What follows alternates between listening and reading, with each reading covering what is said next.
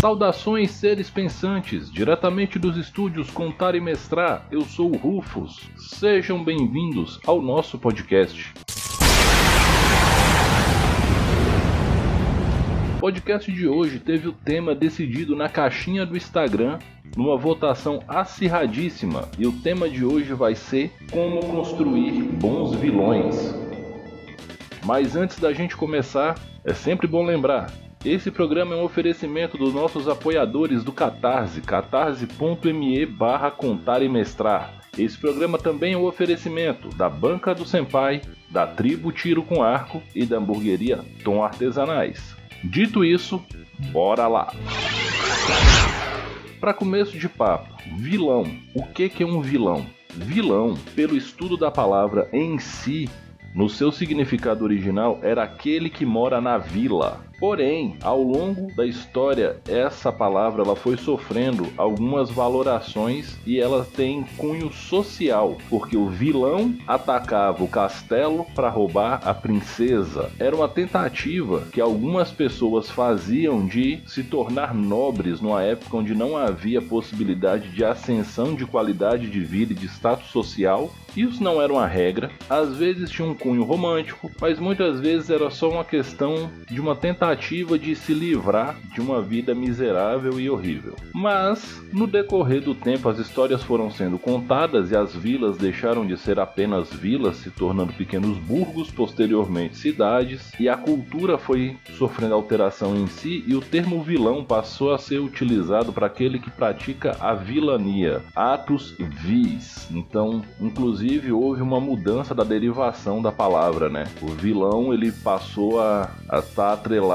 ao adjetivo vil. De qualquer forma, Hoje, quando a gente fala vilão, muita gente vai pensar no Thanos da Marvel, vai pensar no mestre do santuário da saga clássica de Cavaleiros do Zodíaco, em Frieza, vai pensar em N personagens, que eu poderia ficar citando aqui eternamente grandes vilões, Lex Luthor, Apocalipse e por aí vai.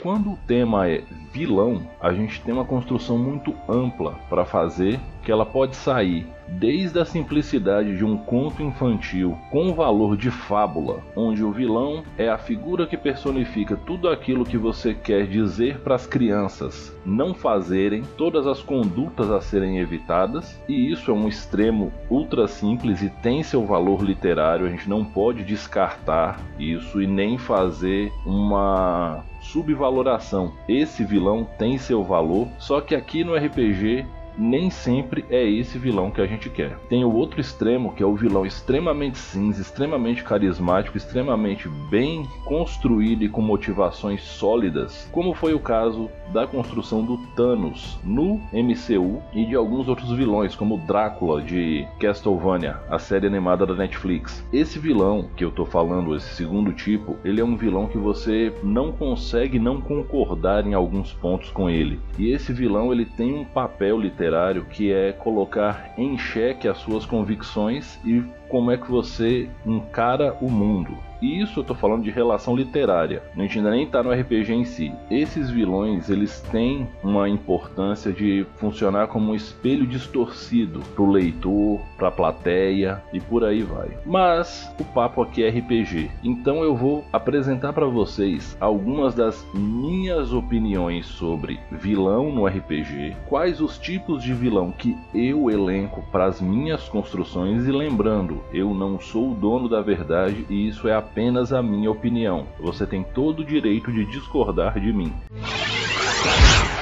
Eu já não gosto do termo vilão em si. Quando a gente está trabalhando uma lógica dentro do RPG, eu prefiro o termo antagonista. Quando você está falando de vilão em si, normalmente você está se prendendo a certos padrões de comportamento, conduta e de, até de modus operandes. Vilões são previsíveis em certo ponto e podem até ser caricatos em certo ponto. Quem já assistiu He-Man sabe do que eu estou falando. Quando você está trabalhando uma história que ela é construída coletivamente e ela tem várias nuances, o mais interessante é você pensar no antagonismo que os personagens que você pode adicionar nessa trama geram com os personagens do seu grupo de forma individual e no antagonismo de grupo.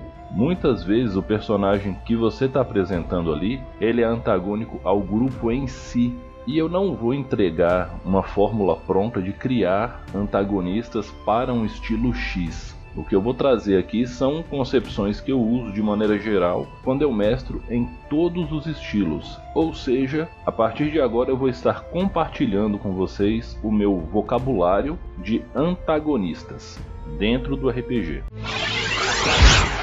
O primeiro tipo de antagonista é o antagonista essencial. Rufus, antagonista essencial, você tá doido? Não, não tô não. Normalmente você vai fazer uso desse tipo de antagonista em ambientações que trabalhem com multiverso no estilo Dungeons Dragons, vários planos de existência, com nexos temáticos e com algo meio kármico, por assim dizer, com a balança de equilíbrio tendendo ao neutro. Nesse tipo de ambientação, cada tipo de ser extraplanar tem um um papel, uma função que ela é muito bem definida por duas coisas: a tendência do plano em que ela foi criada, se é um plano do bem, é um plano maligno, se é um plano do caos, um plano da ordem e por aí vai, e o eixo temático daquele plano em si. Basicamente, todo ser criado num plano de caos e entropia, ele vai se colocar em certo momento em rota de colisão com um grupo de heróis. Por quê? Ou esses seres têm uma lógica de corromper por algum objetivo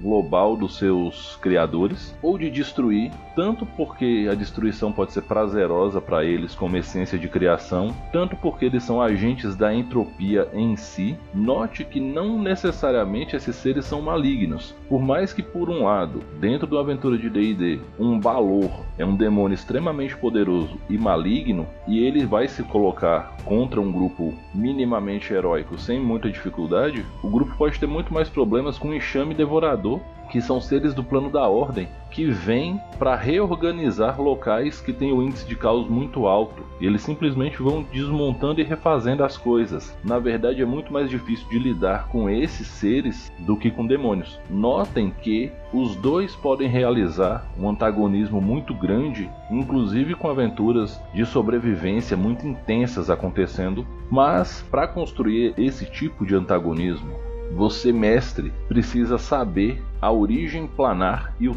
tema do plano de origem e trabalhar isso como um conceito para um arco de aventura inteira e fazer uma culminância disso.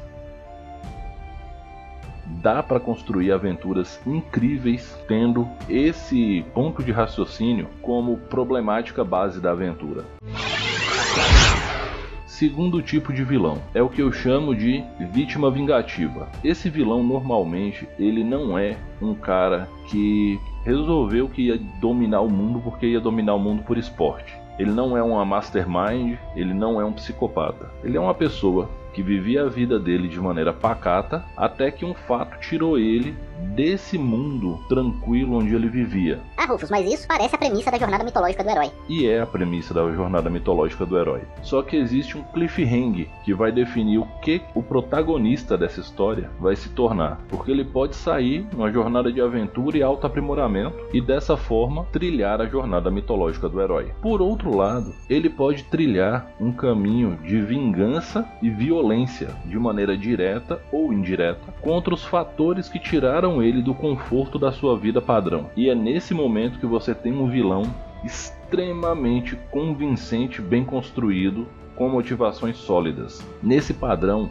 você vai encontrar o Drácula, eu tanto falo de Castlevania. O Drácula, ele tinha uma vida tranquila no isolamento dele como vampiro, ficava quieto no canto dele, se alimentava minimamente, tentava não causar muitos problemas, apesar de que também não se esforçava em causar poucos problemas quando perturbado, até que a senhorita Lisa chegou, bateu na porta dele e pediu para que ele ensinasse a medicina para ela. E a Lisa mostrou para o Drácula coisas que ele não pensava que existiriam e ele experimentou um conceito que ele não imaginava, o conceito de felicidade. Até que Lisa foi queimada pela Inquisição e Drácula se virou contra o mundo. Ah, Rufus, mas nessa visão, o vilão é a Inquisição. Na verdade, não. A Inquisição é o fator que perturba o protagonista, que é o Drácula. Nesse momento, o Drácula se vira contra o mundo e a Inquisição, a igreja daquela ambientação de Castlevania, se torna apenas um fator pequeno e o Drácula marcha contra o mundo.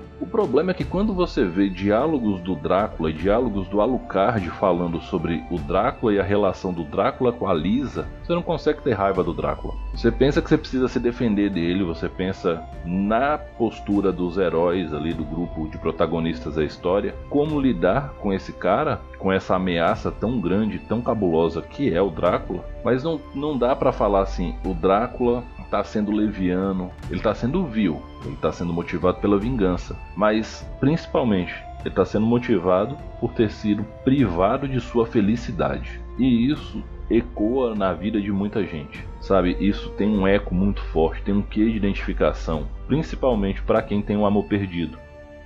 Existem outros personagens que se enquadram nesse padrão. Se você pegar um cara chamado Barba Negra de One Piece, o Barba Negra ele aparece no capítulo 146 do mangá e no 223 do anime. E ele aparece e fica marcado pela frase: O sonho das pessoas nunca tem fim. E ele conversa sobre a importância de manter os sonhos vivos e quanto é ridículo falar de uma era em que os sonhos não têm valor, onde as pessoas pararam de sonhar. Ao longo do desenvolvimento de One Piece, descobre-se outras coisas sobre o Barba Negra e pode-se considerar o Barba Negra como um reflexo distorcido do Luffy. E o mais bizarro é pensar que esse homem quer devolver a total liberdade para o mundo através do completo caos. Exatamente, ele quer libertar o mundo, tornando o mundo em um caldeirão de caos. É um personagem bem interessante, ele tem suas profundidades e há muitos pontos em que você se identifica com Barba Negra, tal qual você se identifica com Luffy. Então, quando você traz isso para o RPG, a ideia é você criar um antagonista que tenha certo grau de identificação com alguém do grupo, alguém que por uma chavinha não se tornou um problema muito grande para a sociedade ou para o mundo até. Quando você lançar a mão desse tipo de antagonista, a primeira coisa que você precisa ter em mente é que esse antagonista vai colocar em xeque a todo momento todas as atitudes que os personagens do grupo estão tomando. Esse cara ele vai ficar sempre ali no limbo do cinza. E como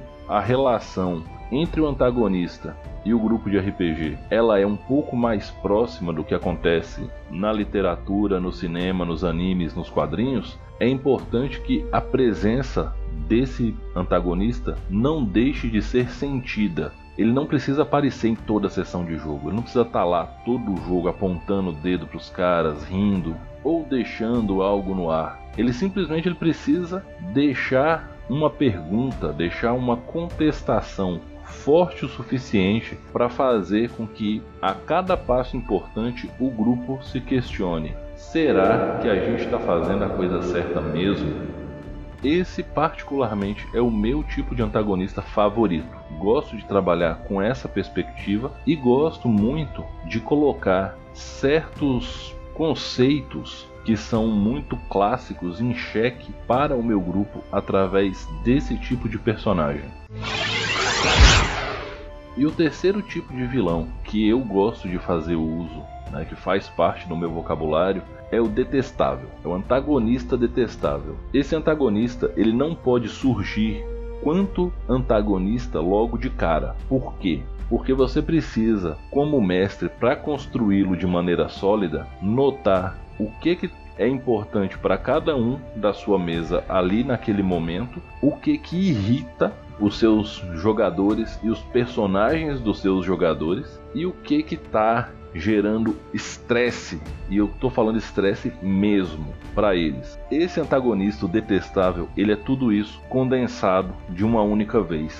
Para quem já viu o podcast da Casa da Ópera, o Klaus é um detestável. Eu peguei o Klaus baseado em vícios de comportamento incômodos de cada um dos meus jogadores e eu condensei isso em um personagem que além desses vícios chatinhos que cada pessoa tem. Não tô falando que meus jogadores são todos psicopatas, pelo amor de Deus, não é isso que eu tô dizendo. Mas eu peguei uma fala fora de contexto aqui, um comentário infeliz ali, aquelas coisas que quando a pessoa fala, o grupo inteiro olha e fala assim, mano, cala a boca, sabe? Eu fui juntando isso num personagem só. Junto com isso, eu peguei a maior indignação pontual da mesa, que era quando muito dano era causado a um personagem e esse personagem não morria. Né? Nesse momento eu tô escutando meu filho gritando alguma coisa lá no fundo em sinal de protesto. Então eu peguei e criei um vilão que produzia infinitos simulacros de si mesmo só para deixar ser morto pelo grupo para voltar depois e depois e depois e de novo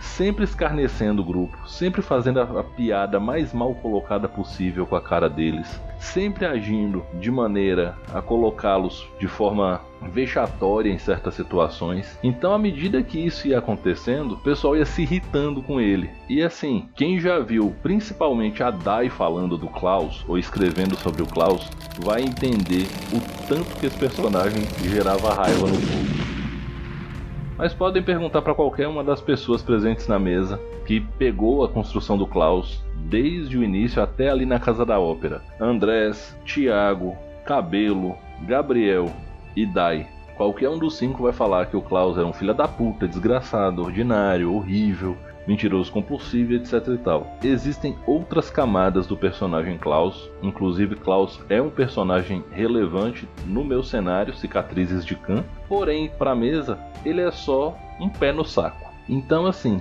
ele cumpriu o papel de antagonista dele em todas as situações que foi necessário e ele cumpriu tão bem que até hoje todo mundo morre de raiva dele. Vocês querem construir um detestável nesse nível? Vocês podem pegar elementos, inclusive de um He-Man, Sabe, o esqueleto pode ser um personagem assim. Aquele vilão que ele brinca com os inimigos, que ele ri dos inimigos e que ele não se importa, que ele faz chacota, que ele despreza mesmo. Esse tipo de antagonismo, para mim, é o mais vilanesco e gratuito de todos e é o mais fácil de ser atingido, por assim dizer. Embora também é o mais fácil de dar errado, porque ele pode simplesmente se tornar um personagem inconveniente, ponto acabou.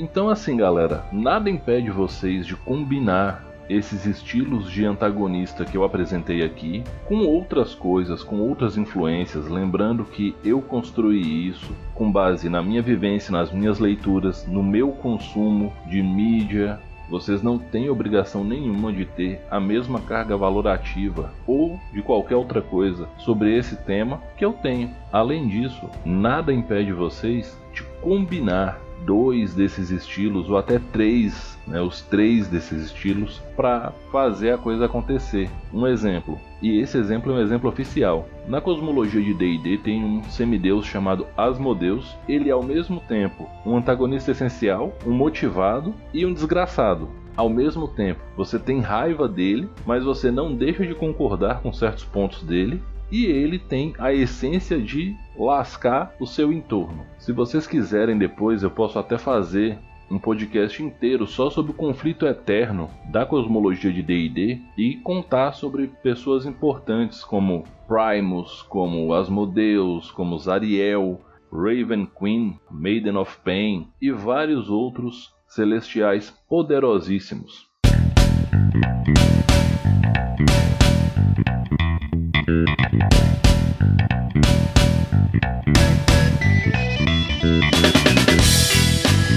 Espero que vocês tenham gostado dessa minha pequena partilha sobre vilões, na verdade sobre antagonistas no RPG. Não se esqueçam que debater sobre o tema é sempre bacana, então me mandem mensagens no direct do Instagram, no contaimestrar.gmail.com, no Anchor, no YouTube, um sinal de fumaça, só sem contatos telepáticos, por favor, porque não é muito legal. Lembrando a todos que se vocês querem ajudar o Rufus a manter viva a missão de descomplicar o RPG e mostrar que mestrar é mais fácil do que parece, todo mundo pode, deem uma passada no Catarse, catarse.me barra contar e mestrar. Com apoios a partir de 5 reais vocês ajudam pra caramba nessa missão.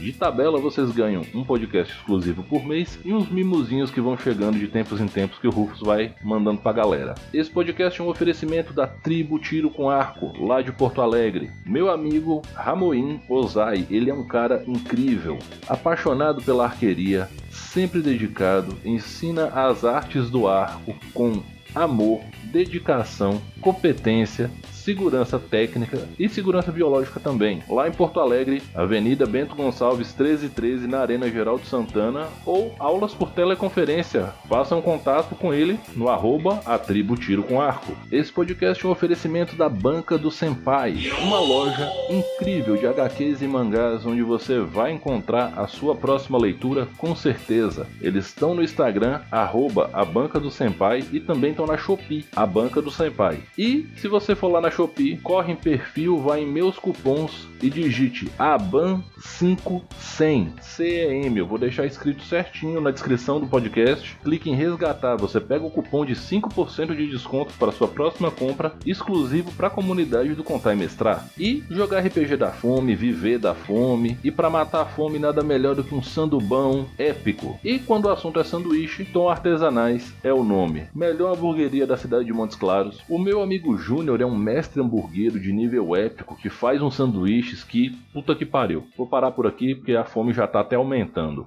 Faça o contato com eles e diga que foi o Rafa do Contar e Mestrar que fez a indicação para vocês e vocês vão ter 15% de desconto no seu primeiro pedido. E como campanha é melhor que one shot, você faz o seu pedido, pega o seu rango, posta no Insta, marca arroba tom artesanais, arroba contar e mestrar e tem 15% no próximo pedido também também. Galera, muito obrigado e como eu digo no final, todas as vezes, respeitem-se, divirtam-se, dividam o lanche. A pandemia tá acabando, muita gente já andando sem máscara para cima e para baixo, mas tenham uma máscarazinha na mão, um álcool gel por perto, mantenham o distanciamento social sempre que der e mantenham o esquema vacinal de vocês em dia. Vacinem suas crianças também, isso é importantíssimo. Mais uma vez, respeitem-se, divirtam-se. Eu sou o Rufus, esse foi o podcast do Contar e Mestrar e até a próxima.